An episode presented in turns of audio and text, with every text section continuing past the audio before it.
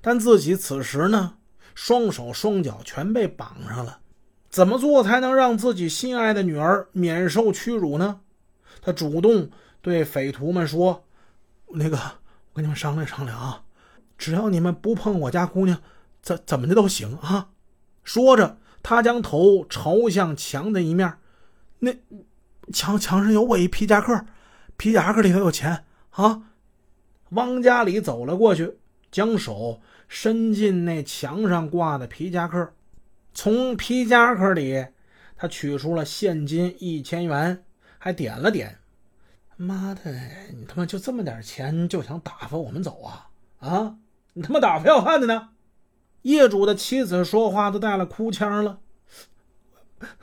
我没没有钱呢。匪徒们当然不相信。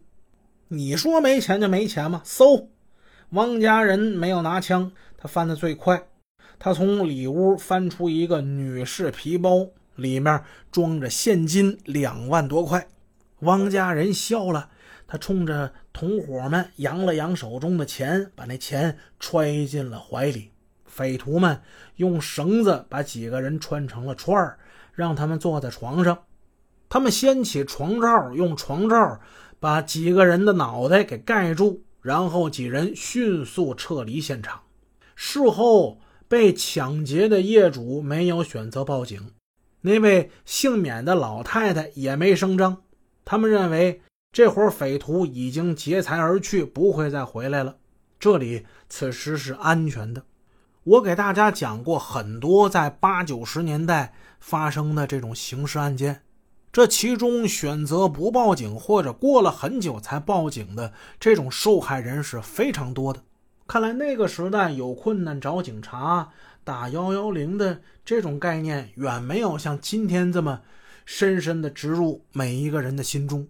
很多人呢都有一种麻木的破财免灾的阿 Q 精神，麻痹自己，这是一种没有社会责任感的糊涂观念。后来的事实也证明，这种消极、姑息养奸的态度，使后来更多的人付出了血的代价。这伙匪徒有了手枪之后，接连入室作案，被害人服服帖帖，因而他们频频得手，这使他们感到抢劫已经变得容易了。一次，他们盯住了一对在五爱市场做服装经营的夫妻。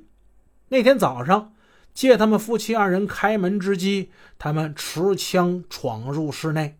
面对凶悍的枪匪，男主人说：“你们要钱，我有啊！我我我做生意的，我有钱，正好是昨天刚取出来的五万块钱上货的钱。你们别杀我啊！你们拿去吧，好像他们这笔钱就等着劫匪过来来拿似的。”这男的态度极好，极为配合。把妻子手上戴的金戒指、金手链全都给拿下来，拱手相让。当然，匪徒们走后，这二位也没选择报警。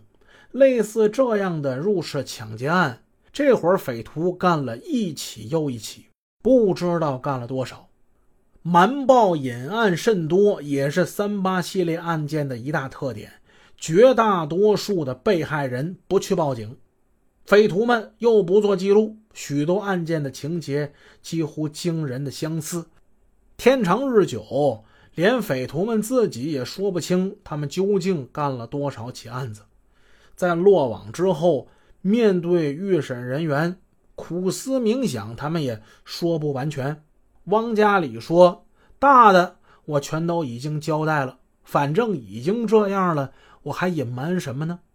汪家人呢？被捕之后，他就是左一个想不清，右一个想不起来。的确呀，不是他们抗拒，而是事实就是如此。三八系列案件之中，除掉那些杀人抢车的，他们记忆比较深刻之外，他们入室抢劫的案子究竟干了多少，恐怕很难有一个精确的数字了。皇姑车行抢劫杀人案发生之后，在大约之后的半年里，无论是猎枪还是手枪，杀人、枪击、抢劫案件没有再发生。警方据此呢，曾经猜测犯罪分子可能是流窜作案。